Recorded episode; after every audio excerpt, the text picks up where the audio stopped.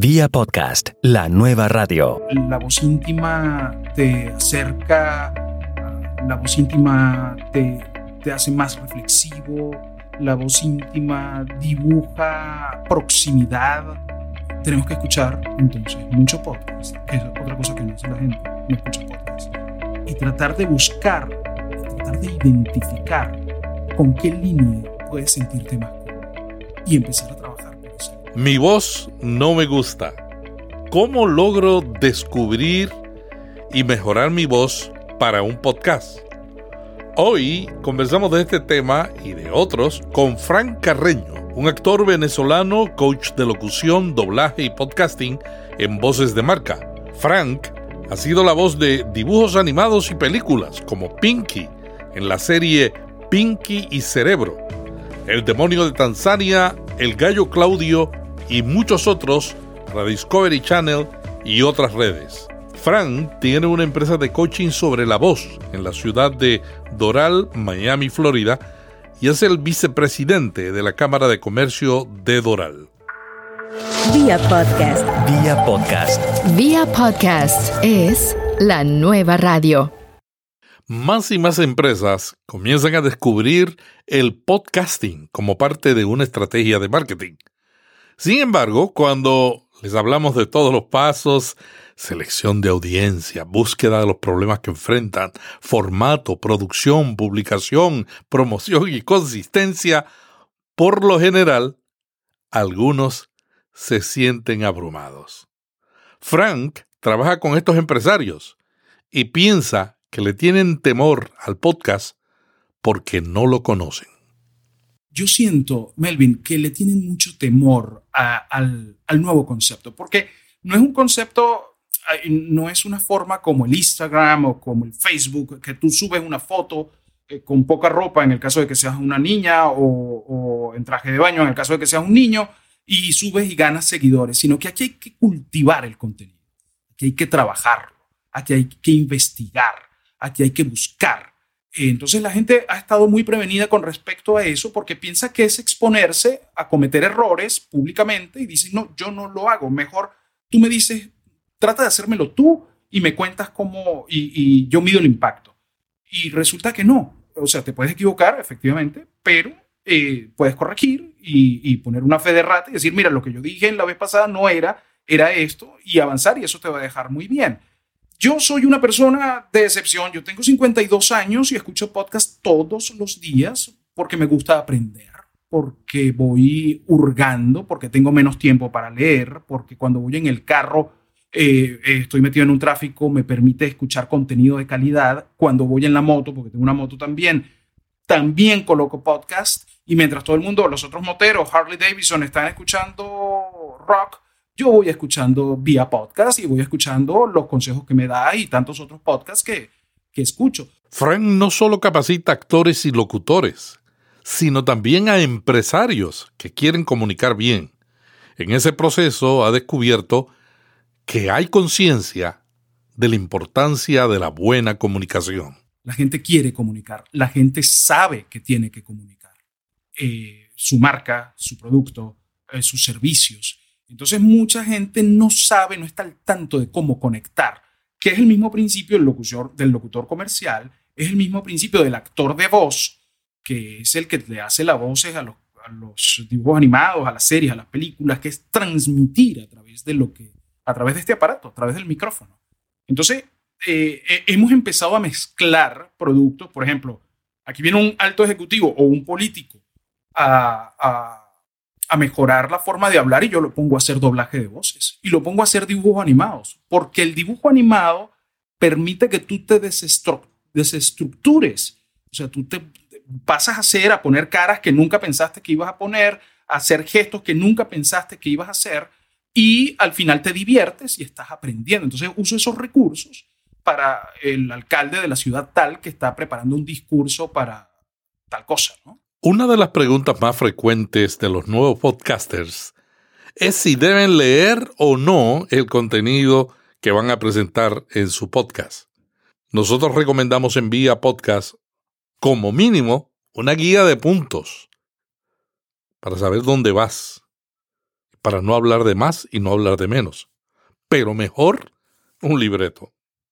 Pero no todos pueden leer sin que se note que están leyendo. Fran tiene un nombre para esa técnica. Yo diría hablar de la lectura invisible. La lectura invisible es eso que te permite leer como si estuvieras contando. Y eso es lo que yo siento a ratos que muchos podcasters les falta, porque se sientan, leen y se siente muy leído y al sentirse leído se siente distante. Entonces eh, hay que interpretar, hay que buscar esa lectura invisible que es que tú estás leyendo, pero le estás metiendo matices, le estás metiendo inflexiones y eso me aproxima a lo que tú estás haciendo. Eh, el doblaje sirve mucho para eso. Yo creo mucho en el doblaje. Yo digo que el doblaje es la universidad del trabajo con la voz. Cuando tú haces doblaje, Melvin, puedes hacer cualquier cosa. Otra cosa que tienen los podcasts, medir tiempos, saber en qué momento puede entrar un sonido, en qué momento puedes parar de hablar, poner algo de música para que el cerebro no se automatice en la escucha, porque cuando se automatiza se pierde, se pierde ese contenido. Entonces, fíjate, eso también te lo da el doblaje de voces, saber en qué momento ir calando, ir eh, metiendo voz, metiendo gestos, eh, tal, y eso lo vas internalizando y lo viertes sobre la mesa de producción del podcast. Uno de los errores más comunes de los nuevos podcasters es hablar con cara de velatorio, es decir, con una seriedad de casa fúnebre que no comunica quiénes somos. Una de las maneras de encontrar tu voz en el podcasting es sonreír mientras hablas. Tú le dices a la gente cuando llega aquí, sonríe mientras hablas.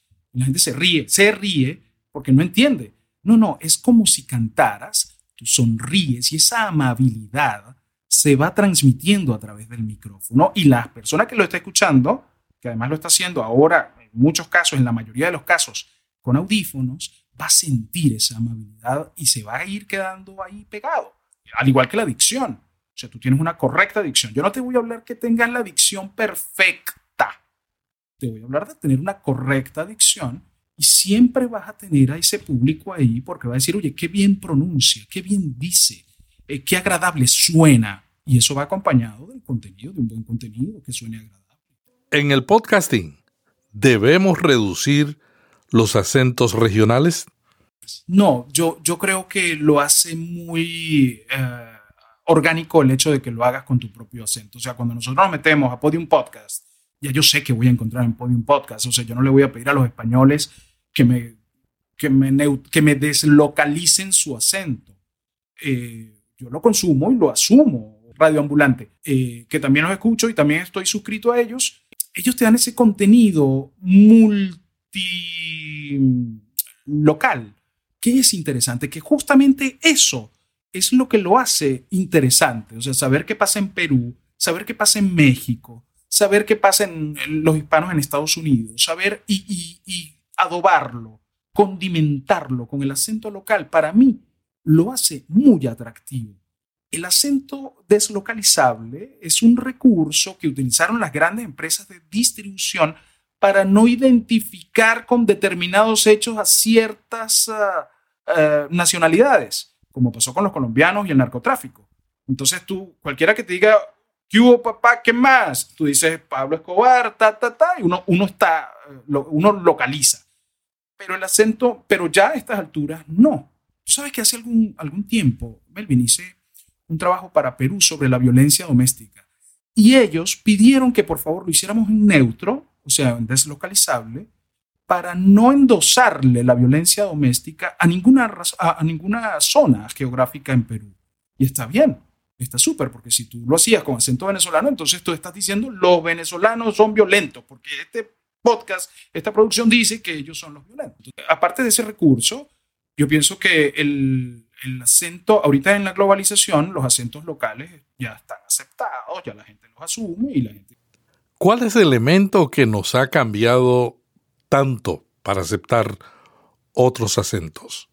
Por la globalización, porque yo ahora aprendo, enciendo mi televisor y probablemente tengo un canal español y yo asumo que es español, veo Netflix y tengo producciones de toda Hispanoamérica y las consumo y digo, qué buena la casa de papel yo no digo qué buena la casa de papel, lástima que sea con acento castizo, sino que digo qué buena es. o veo la serie Wild District de Colombia y digo, qué buena la serie tal cosa con colombianos. Es decir, que ya los acentos regionales no nos distraen. No nos distrae. Yo dije hace como cinco años, el acento deslocalizable va a desaparecer. Tal vez hay algunas parcelas donde se pueda seguir utilizando como Estados Unidos, por ejemplo, donde estamos tantos hispanos de tantos acentos. Y entonces, bueno, tú dices, bueno, si voy a hacer una película, una serie, una cosa con determinado acento, no va a ser conveniente porque voy a conseguir rechazo de esa comunidad. Entonces, mejor neutralizo. O lo que pasaba antes con las telenovelas. La mamá era cubana, el papá era argentino y el hijo era venezolano o colombiano. Entonces tú decías, bueno, ¿y esta familia cómo se configuró? Si, cada quien habla distinto. Entonces las, las telenovelas buscaron, bueno, vamos a homologar los acentos aquí para que esto tenga sentido y poder comercializar. Ya no, ya no es que puedas tener un hijo argentino, chileno o tal, sino que ya la gente en, consume una serie chilena y sabe que es chilena y la ve igual porque el contenido es súper. Las expresiones regionales de Iberoamérica son un reto en el podcasting, porque este se escucha en todo el mundo, a diferencia de la radio. Debemos evitarlas, eliminarlas o explicarlas. Yo recomiendo explicarla. Eso lo hace muy bien Radio Ambulante. O sea, cuando tú dices chamo, en el caso de Venezuela, se refiere a niño o a tratamiento de confianza entre dos personas que están dentro de una misma geolocalización, el chamo. Eh, yo creo que es importante porque además eso nos nutre. O sea, la gente no sabe qué es bellón, no, no sabe qué es una bellonera. Y muchos de los que nos están escuchando no saben qué es una bellonera. Pero si yo digo una bellonera es lo que muchos conocen como una rocola, pero en Puerto Rico se les dice bellonera, entonces la gente dice, oye, hasta tema de conversación en la tarde, ¿Tú sabías que en Puerto Rico la, la bellonera, se le, a la rocola se le dice bellonera? ¿Se le decía anteriormente bellonera? Sí, oye, qué interesante. Y, eso, y de ahí parte una, una conversación. Al fin y al cabo, todo es información. Pero creo que siempre hay que pensar, sobre todo con el podcast, que es universal. Hay que pensar en la audiencia, hay que pensar en la persona que te está escuchando y decir, si tú, si tú utilizas la palabra cambur, por ejemplo, que en Venezuela es banana, eh, y no la explicas, estás dejando un bache en, el, en la información que le estás dando a tu oyente. ¿Y qué sobre las palabras malsonantes? Pienso que si está justificada, podría, podría ser, como en los grandes clásicos o en las grandes series. O sea, si tú me pones una palabra altisonante en el momento donde va una palabra altisonante, yo la justifico. Pero si la disparas sin ningún tipo de justificación, no, no, no la veo necesaria. Radio Televisión Española en la década del 90, publicó un diccionario que llamaron Diccionario de Palabras Malsonantes, que incluía las expresiones de cada país de América Latina que tenían un significado diferente en otros. Entrevistaron a un grupo de estudiantes latinoamericanos que estaban en diferentes universidades. ¿No será importante poner el ojo a estas expresiones? exactamente. Una, una pasa muy frecuente con una palabra que utilizamos mucho en el, en el Caribe, a excepción de Puerto Rico, que es bicho. Nosotros en Venezuela usamos bicho para todo. Epa, bicho, ¿cómo es? Y para ustedes, para Puerto Rico, es una palabra altisonante. Por otro lado, muchos podcasters temen que el uso de palabras altisonantes distraiga la atención. Pero fíjate que, por ejemplo, ahorita hay un fenómeno en el momento en el que estamos grabando este podcast, con Nicolás Maduro. Hay un grito de guerra con Nicolás Maduro, que alguien dice Maduro y dicen taca, taca, taca. Mm. Ese, ese grito de guerra, si tú dentro de, cuando se acabe esta historia, dentro de cinco años, tal vez dos, no sé, y haya un podcaster que diga, voy a explicar sociológicamente qué significó este cambio, va a tener que hacer un capítulo dedicado a eso y explicarlo. Entonces, de repente ahorita es altisonante. Tú dices, bueno, pero yo no lo voy a decir aquí porque este no es el, este no es el lugar para decirlo. Pero, ¿por qué se dijo? ¿Qué quiere decir? Y es esa válvula de escape que usaba la sociedad venezolana para referirse al dictador. ¡Hey! Vamos a hacer una breve pausa. Será breve, te lo prometo. El podcasting está cambiando diariamente. No, no. Cada segundo. Si quieres mantenerte al tanto de lo que está ocurriendo para que puedas modificar tu estrategia y hacer un podcast más efectivo y exitoso, te recomiendo escuchar Notipod hoy y suscribirte al boletín donde compartimos un resumen de todas las noticias con las tendencias del podcasting y además los enlaces para que leas aquellas que más te interesan. ¿Te diste cuenta? Siempre cumplo lo que prometo. ¿Cuáles son los problemas más comunes de los que comienzan a conducir un podcast? En el, mundo del podcast me parece que lo más complicado, con lo que la gente se está trancando mucho, se está cerrando mucho, se tropieza, es con el tema del contenido y escribir el texto. El podcast, Melvin, em, requiere que te sientes, que pienses, que investigues, que busques, eh, y la gente le tiene temor a eso. La gente quiere recursos fáciles. O sea, la gente quiere llegar a tener eh, dos millones de suscriptores eh, porque sí. Y no. O sea, es un trabajo de paciencia, de resistencia, de hacer, de volver a hacer, de grabar. A veces uno ha grabado todo y te das cuenta de que no, no abriste el micrófono. Y entonces, no abrí el micrófono, tengo que volver a empezar.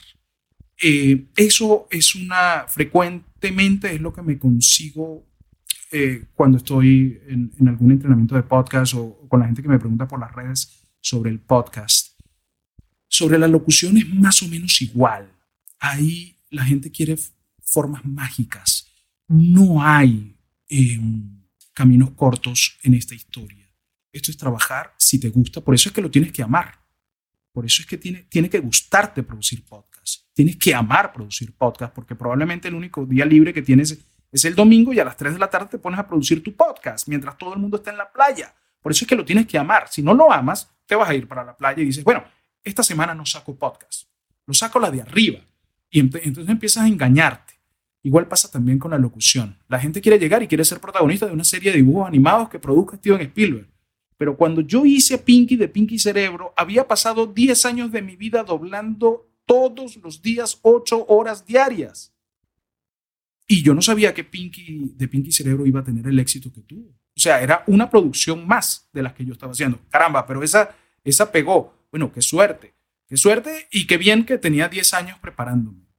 Yo creo que lo que yo le, le recomendaría a la gente es persistencia, mucha paciencia y trabajo, trabajo y más trabajo. No es fácil. Por eso creo que el, el, podcast no termina como de golpear, porque solamente lo hace la gente que tenga persistencia, que tenga paciencia y la gente que trabaje, trabaje y más. El podcast, además de caracterizarse por la pasión de su conductor, se destaca por la intimidad.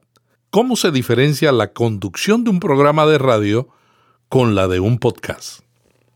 Probablemente eh, ya lo habrán dicho algunos, algunos invitados tuyos aquí en Vía Podcast, pero tiene que ver con el ambiente. La radio tenía muchos enemigos, enemigos de atención, quiero decir. Enemigos de atención porque tú escuchabas la radio en ambientes abiertos, con perros ladrando, carros pasando, eh, camiones, autobuses, eh, todo este tipo de cosas que distraían tu atención y para eso entonces la radio lanzaba arriba todo el tiempo porque estaba compitiendo con esos, con esos factores externos que tenía alrededor. El podcast no, el podcast es mucho más íntimo, entonces la locución es diferente. La locución tú te la traes más íntima, ah, más orgánica, porque la persona que te está escuchando, en la mayoría de los casos, si no es por un speaker inteligente, lo está haciendo a través de unos audífonos y si es por el speaker inteligente, te está escuchando en su casa. Eh, en el caso de Estados Unidos son casas que están encapsuladas, que no tienes ruido externo, entonces tú no puedes estar arriba todo el tiempo, tienes momentos donde puedes subir, donde puedes bajar, pero casi siempre íntimo, casi siempre al oído. De... ¿Y cómo logramos una voz íntima? Bueno, buscar un tema íntimo. Eh, la voz íntima te acerca, la voz íntima te, hace más reflexivo, la voz íntima dibuja proximidad. Em, tenemos que escuchar entonces mucho podcast, que es otra cosa que no hace la gente, no escucha podcast, y tratar de buscar y tratar de identificar con qué línea puedes sentirte más cómodo y empezar a trabajar por esa línea. a, a mí no me parece mal imitar. Imitar es un perfecto inicio. Y después tú vas aderezando con tu personalidad y tu estilo, tu producto. Pero tú dices, oye, me gusta este tipo de podcast, eh, mm, me voy a ir por acá. Me gusta el estilo que tiene Azul Chiclamino, tal vez. Eh, me puedo ir por ese lado. Se los recomiendo además Azul Chiclamino, que es un, un buen podcast. Y es un podcaster que utilizó el doblaje como entrenamiento, que además es un economista que no tiene nada que ver con esto, pero que utilizó el doblaje como entrenamiento, clases de actuación como entrenamiento, entonces tiene esos matices y tiene esa riqueza. Entonces te llega, fíjate que él no termina de ser completamente íntimo, pero tampoco se va a la radio, pero, pero se, deja, se deja consumir. Escuchar. Lo que debe tener un locutor no es buena voz, lo que debe tener un, un locutor es buen oído. Hay que escuchar, exponer y seguir buscando. Poner y seguir buscando y escuchar, escuchar. ¿Cómo lo quiero llevar? Escuchar otras voces, escuchar la, la, la, la, voz de Melvin. Oye, me, me, me gusta esa entonación que da Melvin. Voy, escucho la voz de Frank, escucho otra voz, sigo intentando y sigo buscando, porque al fin y al cabo, la voz termina teniendo una personalidad, pero esa personalidad hay que definirla. ¿Y cómo se define? Bueno, se define con el trabajo. Por eso es que tú escuchas en el capítulo 15 que ya encontró un estilo, que ya encontró una forma. Escuchar, escuchar, escuchar. Yo siempre le digo a la gente, ¿quieres ser locutor? ¿Quieres ser actor de doblaje? Escucha. La gente me escribe y me dice, la, mi mamá dice que tengo una voz que yo debería ser locutor. Bueno, lo importante es que tengas un oído para que puedas ser locutor, porque además eso te va a ayudar a medir los tiempos, te va a ayudar a medir ritmo te va a ayudar a escuchar indicaciones cuando vayas a hacer locución comercial, te va a ayudar a seguir la referencia cuando estás haciendo doblaje de voces.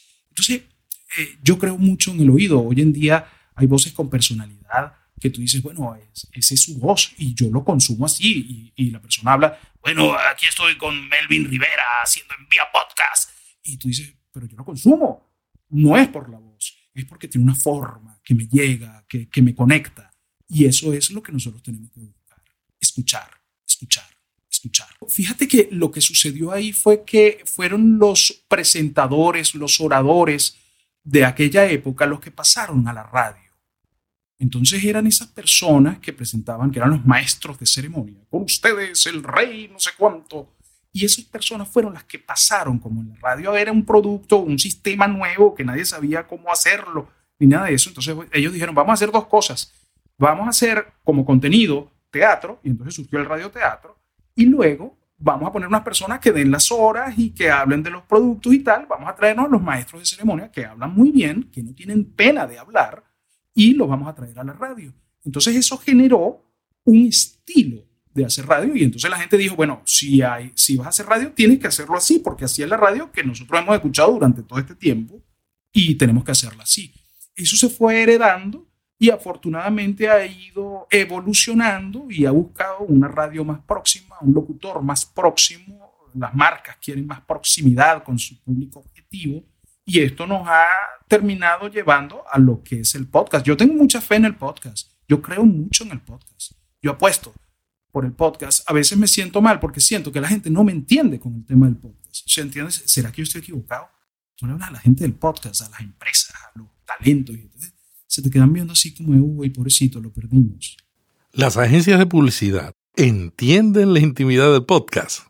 Yo creo que sí, yo creo que sí. Lo que no han logrado hacer es convencer a sus clientes de ese poder que tiene el podcast. O sea, porque probablemente lo entienden, pero no lo saben explicar. ¿Sabes? Como le pasaba a uno en el colegio. Que uno decía, yo, yo entiendo, ajá, bueno, ¿cómo es? Bueno, no sé, pero si tú me pones un papelito, yo te lo hago. Yo creo que, que pasa eso, eh, han, estado un poco más resistentes a saberlo explicar que, que lo que, por eso no se ha logrado lo que, lo que esperamos con la agencia de publicidad, pero creo que se va a lograr. O sea, ya hay más eventos donde se está incluyendo el podcast, hay grandes eventos donde el podcast ya tiene un stand, donde hay un sector, sector podcast, el NAPS en, en Las Vegas, eh, donde, donde el podcast empieza a tener su, su, ubicación, está ganando su espacio. La tecnología ha tenido mucho que ver en eso. ¿Cuáles son tus recomendaciones para cuidar y mejorar la voz? Siempre dormir mucho. La voz es un órgano, como cualquier, como cualquier otro de los órganos nuestros.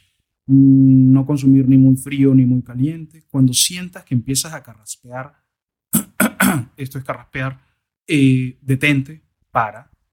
Es el único órgano, o sea, probablemente nosotros tenemos dos riñones pero, y dos pulmones, pero tenemos un solo aparato fonador. Entonces, eh, ni muy frío ni muy caliente, no consumas productos ni muy fríos ni muy calientes. Si puedes evitar antes de grabar, sabes que vas a grabar mañana, bueno, no te trasnoches hoy. El consumo de tabaco en todas sus formas no, no es recomendable.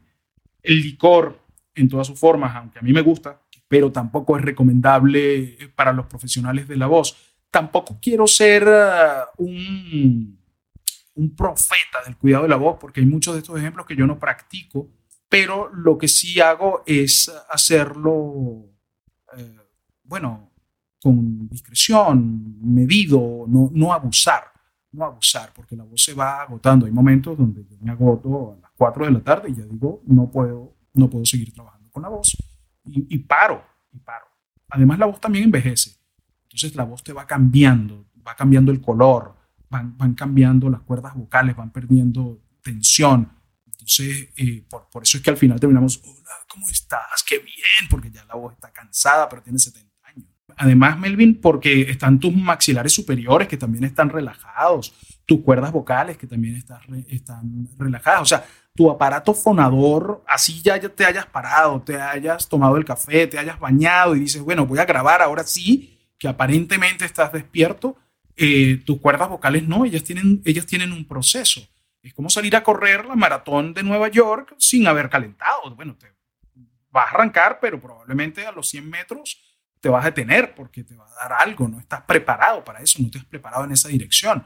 Entonces, no, lo ideal es, bueno, calentar un poco, trabajar tu dicción, hacer ejercicios de articulación eh, y la dicción para mejorar la fonación, para que te vayas, vayas calentando motores y ahí sí, adelante. Eso sí lo he hecho de menos de las generaciones anteriores. Te decían, epa, tú tienes que calentar la voz antes de pasar al micrófono o antes de salir al escenario, calienta mm, la colocación de la voz y todo esto. Eh, ahora con este mundo dinámico que tenemos, o sea, que te llega la información de vía podcast y tú dices, déjame leerlo rápido en este momentito, condensadito, unas cápsulas, eh, unas pastillitas que tú te tomas de información para no sentirte desactualizado, porque si tú dejas de consumir vía podcast una semana, después te das cuenta de todo lo que te has perdido y tú dices, el mundo ha seguido rodando y yo no he tenido, yo no he tenido tiempo de escuchar o leer acerca de eso. ¿Qué ejercicios recomiendas para relajar la voz? a mí me gusta mucho, eh, que me lo traje del teatro además, porque yo soy actor, eh, ese, ese proceso de concentrarte en que vas a grabar o en aquel momento ibas a salir a escena. Y entonces tratabas de ponerte en neutro totalmente. A lo mejor tenías problemas, a lo mejor habías discutido con tu esposa, a lo mejor cualquier cosa, pero te ponías en neutro, tratabas de neutralizar absolutamente todo, cerrabas los ojos, respirabas, la respiración es fundamental respiración, calmar el ritmo respiratorio, te ayuda a mantener eh, eh, el, relax, la relajación a concentrarte en lo que vas a hacer. Eso, eso me ayuda muchísimo. Me voy preparando, me pongo muy contento, ¿sabes? Yo, por ejemplo, Melvin, canto. Yo voy a grabar un comercial ahorita en un estudio X y me subo al carro, pongo la música que más me gusta y voy cantando. Y voy cantando. Y eso, cuando llego allá, tengo como una energía que me permite eh, eh, enfrentarme al reto que me va a poner el cliente, que me va a poner la agencia de una manera diferente. O sea, si voy peleando con el de allá, el peleando con el de aquí, pero tal, pero no, no me va a funcionar. Pero voy cantando, pongo mi música preferida y voy armando, igual cuando grabo, y voy armando mi estudio, voy armando mis detalles, escuchando mi música preferida y voy, y voy cantándola, que me ayuda también a calentar la voz eh, y al final, pues los resultados son buenos. ¿Cuál es la importancia de la perseverancia? Yo creo que más, más allá de lo técnico, Melvin, yo me iría más hacia la actitud, porque muchas veces eh, tenemos todo, todo lo técnico, tienes tremenda voz, tienes tremendos equipos, tienes tremendos recursos, tienes muy buen contenido, pero la actitud te traiciona, la gente se va quedando por falta de actitud, por falta de perseverancia, por falta de creer en ellos. Yo creo que esto es un instrumento genial para convencerlos de que lo pueden hacer, que no necesariamente tiene que quedar perfecto en el primer podcast, que va a ir madurando como todo en la vida. O sea, ustedes que nos están escuchando a través de Vía Podcast, no eh, nacieron así como están en este momento. Ustedes no tenían dientes, ustedes no podían caminar, ustedes no podían comer solos. Todo eso lo han logrado hacer con los años. Entonces no entiendo por qué la gente espera en el primer podcast conseguir un millón de suscriptores. Ni siquiera mil, ni siquiera cien. Si conseguiste cinco, está perfecto, vamos bien. Vamos ahora por los diez y luego por los veinte y así vamos a ir creciendo. Siento que la gente se decepciona muy rápido porque hacen un podcast, bueno, tardan una semana haciéndolo y después lo suben a la plataforma y tienen cinco descargas. Pero cinco descargas y su mamá, su papá, eh, un hermano y dos personas que no se sabe quiénes son. O sea que realmente fueron dos. Eh, y se frustran. No, hay que darle, hay que darle, hay que darle y seguir y seguir y seguir que ya tú vas a ver que sin darte cuenta vas a tener 2.000 descargas y luego 10.000 y después te va a llamar Melvin Rivera y va a decir quiero una entrevista contigo para saber cómo eso va a llegar. Eso va a llegar. Hay que darle, darle, darle, darle. Perseverancia. Esa es mi recomendación. Frank, gracias por cedernos tu tiempo para esta interesante entrevista y tan buenos consejos. Pero no quisiéramos cerrar sin que tú nos cuentes sobre tus empresas. Voces de Marca es un centro de capacitación que se fundó hace 12 años en la ciudad de Miami y se proyectó hacia Latinoamérica. En Venezuela, en Caracas, tuvimos la sede más grande para el entrenamiento del talento de voz que había en toda Latinoamérica. Teníamos cinco estudios activados simultáneamente, única y exclusivamente para la capacitación del talento de voz. En doblaje, en locución comercial, en radio me acuerdo que en el 2008, cuando abrimos la sede allá, yo hablaba del podcast y la gente me veía raro. La gente decía, pero ¿qué es esto? Y una de las cosas que todavía se siguen viendo es que la gente no lo sabe pronunciar. La gente te dice polka, porca, te dice cualquier cosa y no llega al podcast. Bueno, y como yo tengo relación con los empresarios y emprendedores, le dices, mira, ¿sabes qué está de moda? Que las empresas hagan sus podcasts. Entonces, luego te dicen, pero ¿cómo, ¿cómo, es eso que la empresa tiene que hacer que tú dices eh, podcast? Eso, eso, no, no se atreven ni siquiera a decirlo todavía. Frank, ¿dónde te pueden conseguir? En Instagram, eh, Frank Carreno Voz, Carreno Voz en Instagram, a través de vocesdemarca.com. Pueden escuchar nuestra emisora BDM Radio. Mucho del contenido de BDM Radio que nos estamos convirtiendo, nos estamos convirtiendo, nos convertimos en podcast para poder ser, no todo, pero mucho de él para llevarlo a, a, la gente para que pueda descargar y escuchar. Por ejemplo, el podcast de deporte. Nosotros tenemos un programa de deportes y muchos de los peloteros de las grandes ligas vienen al programa. Esos, esas entrevistas de los peloteros, ahorita que es el spring training, nos, los estamos llevando al podcast. Tiene una demanda increíble. La gente consume mucho deporte eh, y nos ha ido muy bien con, con la sido un privilegio tener en nuestro podcast de hoy a Fran Carreño. Es un actor venezolano, coach de locución, doblaje y podcasting en voces de marca. Fran ha sido la voz de dibujos animados y películas como Pinky, de la serie Pinky y Cerebro, El demonio de Tasmania, El gallo Claudio y muchos otros para Discovery Channel y otras redes. Fran tiene una empresa de coaching sobre la voz en la ciudad de Doral, en Miami, Florida, y es el vicepresidente de la Cámara de Comercio de Doral. Nos vemos en dos semanas en Vía Podcast, donde contestamos tus preguntas y entrevistamos a podcasters que tienen buenos consejos para que nosotros podamos mejorar nuestro podcast.